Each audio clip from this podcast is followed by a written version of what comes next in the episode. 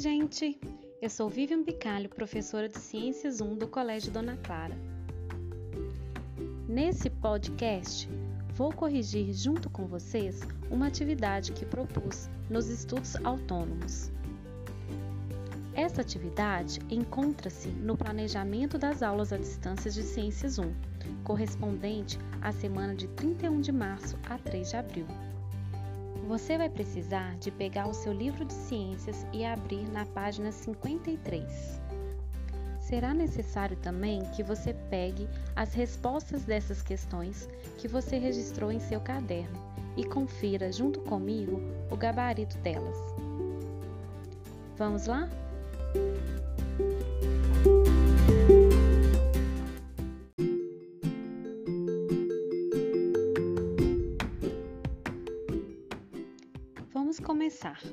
Página 53. Aplique seus conhecimentos. Questão 1. Usando apenas um copo e um pouco de água gelada, como é possível demonstrar que o ar contém vapor de água?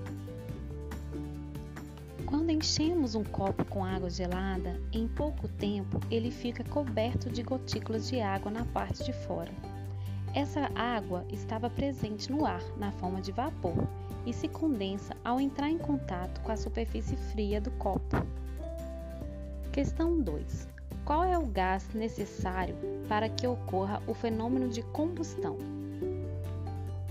Para que ocorra a combustão, é necessário que exista um combustível e um comburente.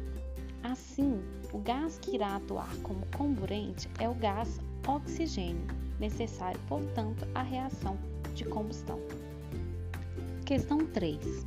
Quais são as duas principais substâncias produzidas quando ocorre uma combustão? As duas principais substâncias liberadas numa reação de combustão são vapor de água e gás carbônico.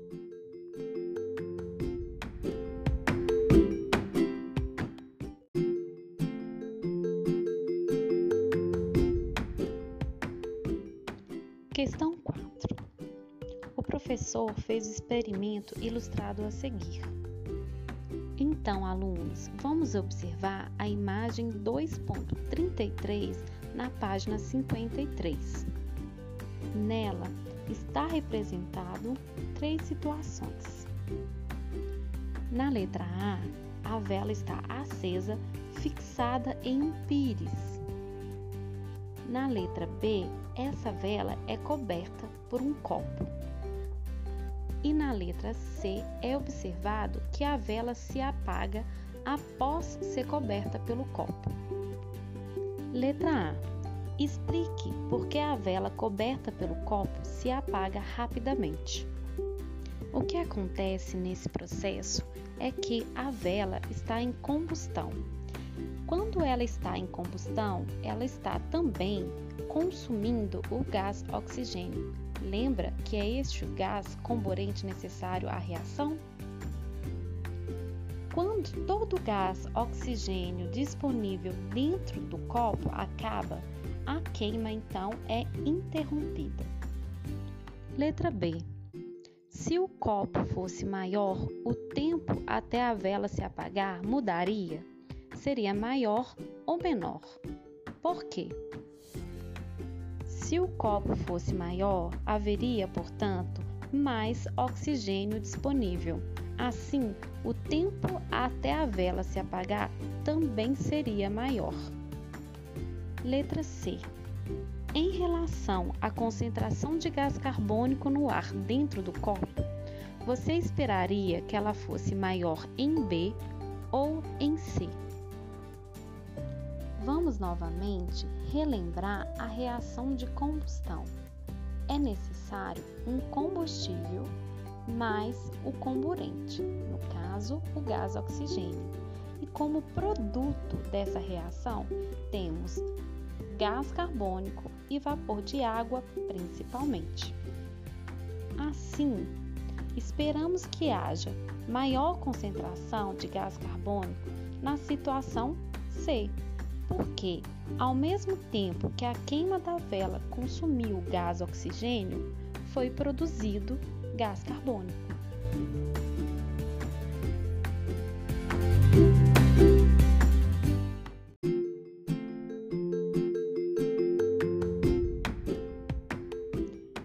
Questão 5.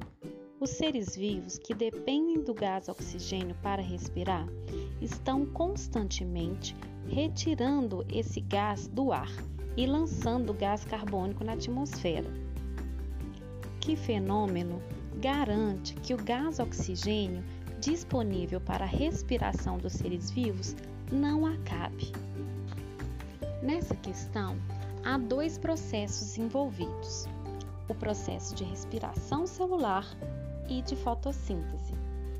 A respiração dos animais retira o oxigênio da atmosfera e libera gás carbônico. Já a fotossíntese, realizada por plantas, algas e certas bactérias, fazem, neste processo, o inverso do que acontece na respiração. Ela retira o gás carbônico do ar e libera oxigênio na atmosfera. Assim, é a fotossíntese que garante a disponibilidade de gás oxigênio para os seres vivos que necessitam dele.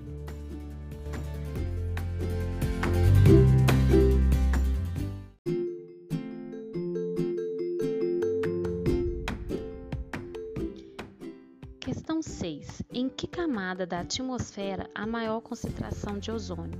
E por que a camada de ozônio é importante para a vida na Terra? A maior concentração de ozônio encontra-se na segunda camada da atmosfera a partir da crosta terrestre, chamada de estratosfera. A camada de ozônio é importante para a vida na Terra devido ao fato de ser capaz de absorver partes dos raios ultravioletas do Sol, já que esses raios poderiam causar danos aos seres vivos.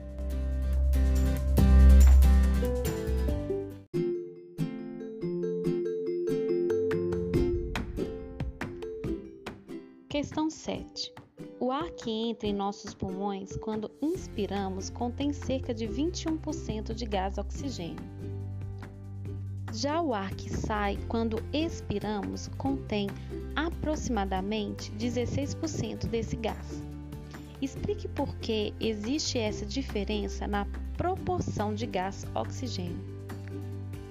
Porque parte do gás oxigênio inspirado é absorvido pelo corpo e utilizado na respiração celular.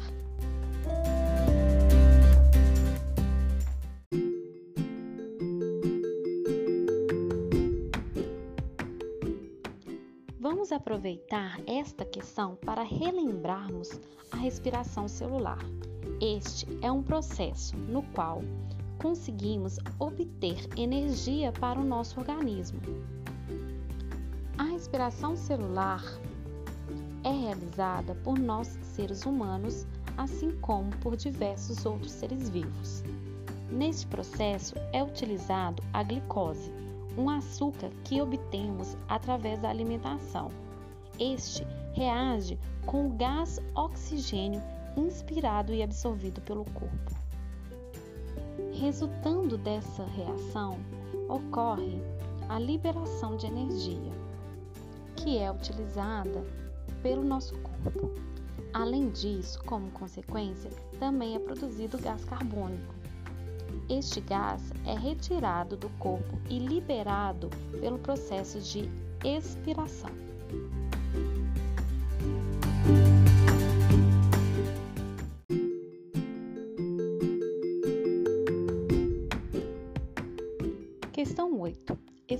Uma pequena redação utilizando todas as palavras do quadro abaixo. As palavras são ozônio, raios ultravioletas, CFCs, geladeira, câncer, sprays, destruição e ar-condicionado. Esta é uma resposta pessoal, porém, deixarei aqui uma sugestão. Na estratosfera está presente a camada de ozônio esta é uma camada muito importante aos seres vivos, devido ao fato de ser capaz de absorver parte dos raios ultravioletas do Sol.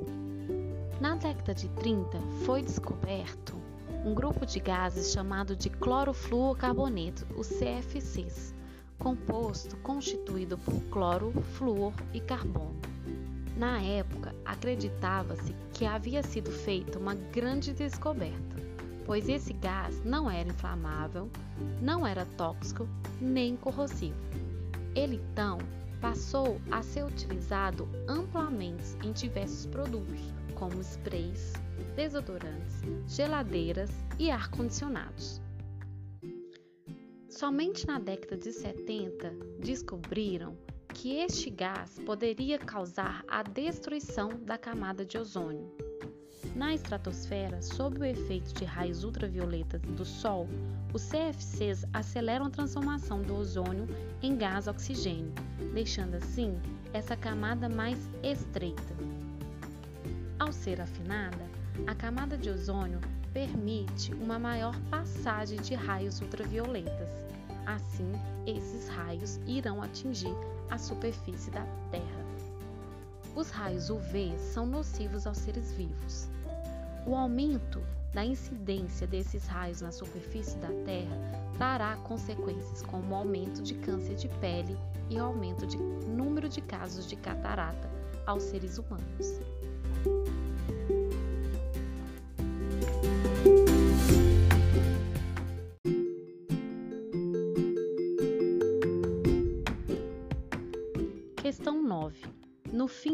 2000, os 120 mil habitantes de Punta Arena, cidade situada no extremo sul do Chile, foram avisados para não saírem de casa entre 11 horas e 15 horas.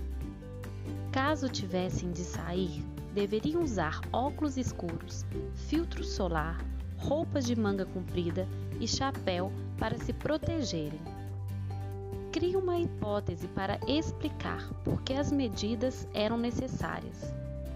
Essas medidas geralmente são necessárias quando a taxa de radiação ultravioleta está muito alta. O aumento da radiação pode ter sido provocado pela destruição da camada de ozônio por CFCs e outros gases.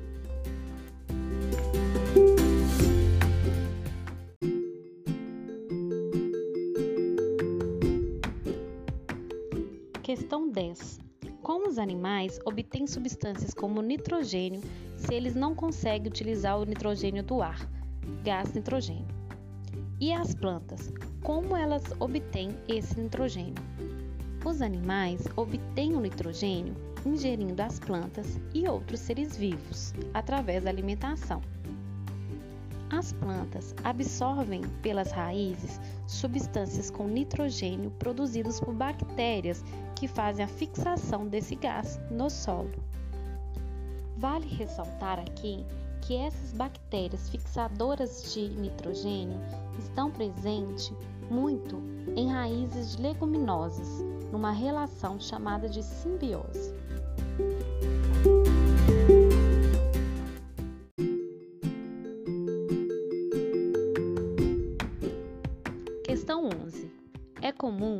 Ler em jornais e revistas impressos ou na internet textos que defendem que temos que combater o efeito estufa. Letra A. Faça um desenho para explicar o efeito estufa. Para realizar a construção de um desenho esquemático do efeito estufa, aconselho a vocês, alunos, que abram seu livro de ciências na página 46. Observe os elementos presentes na representação do efeito estufa contidos na imagem 2.22. É importante que em seu esquema esteja presente os seguintes elementos. Primeiro, demonstre que parte dos raios do Sol atravessa a atmosfera e aquece o planeta Terra. Mostre também que parte desse calor é refletido tanto pela atmosfera quanto também pela superfície da Terra e retorna para o espaço. Já outra parte deste calor é retido na atmosfera, aquecendo a superfície do planeta. Letra B.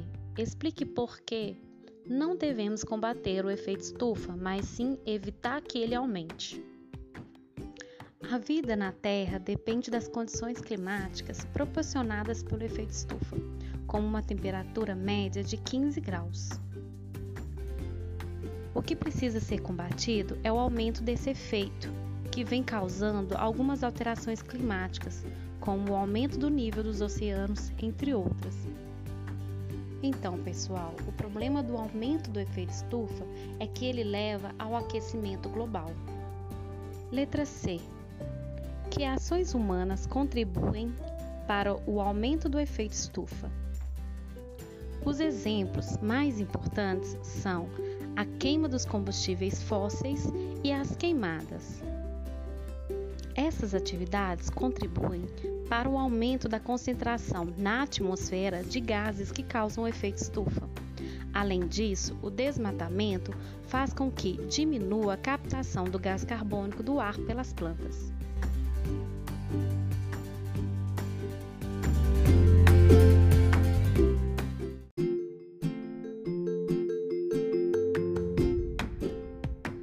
Questão 12. Um automóvel com motor ligado dentro de uma garagem fechada pode provocar a morte de uma pessoa em um período de aproximadamente 10 minutos. Justifique esta afirmação. A queima de combustíveis fósseis libera também um gás incolor, mas tóxico ao ser humano chamado de monóxido de carbono, o CO. Então, se um carro permanecer ligado por cerca de 10 minutos, fará com que a concentração de monóxido de carbono no ar atinja níveis muito elevados. Acontece que, conforme esse gás seja inspirado, ele se combina com a hemoglobina do sangue, bloqueando o transporte de gás oxigênio no organismo. Isso levará o indivíduo à hipóxia, ou seja, a baixa concentração de oxigênio nos tecidos, podendo levar o indivíduo à morte.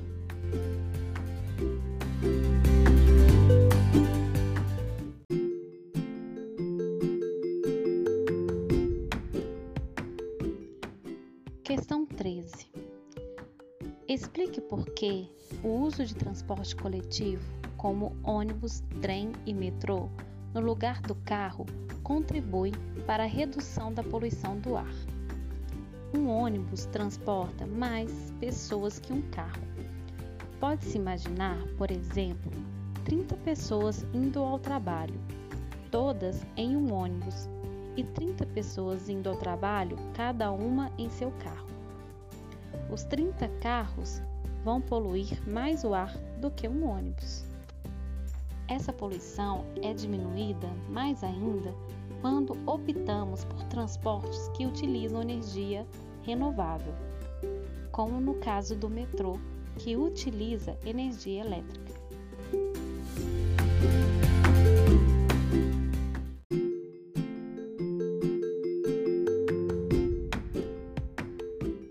Questão 14. Quais gases da atmosfera correspondem às características descritas abaixo? Letra A. Forma a maior parte do gás. A resposta seria gás nitrogênio, também conhecido como gás azoto. Letra B. É absorvido pelas plantas no processo de fotossíntese. Refere-se então ao gás carbônico. Letra C. É absorvido pelos seres vivos no processo de respiração refere-se então ao gás oxigênio. Letra D. É o principal responsável pelo aumento do efeito estufa. Gás carbônico. Letra E. É liberado pelas plantas na fotossíntese. A resposta é gás oxigênio. Letra F. É produzido pelos animais durante a respiração gás carbônico. Letra G. É eliminado pela transpiração das plantas. Refere-se ao vapor de água.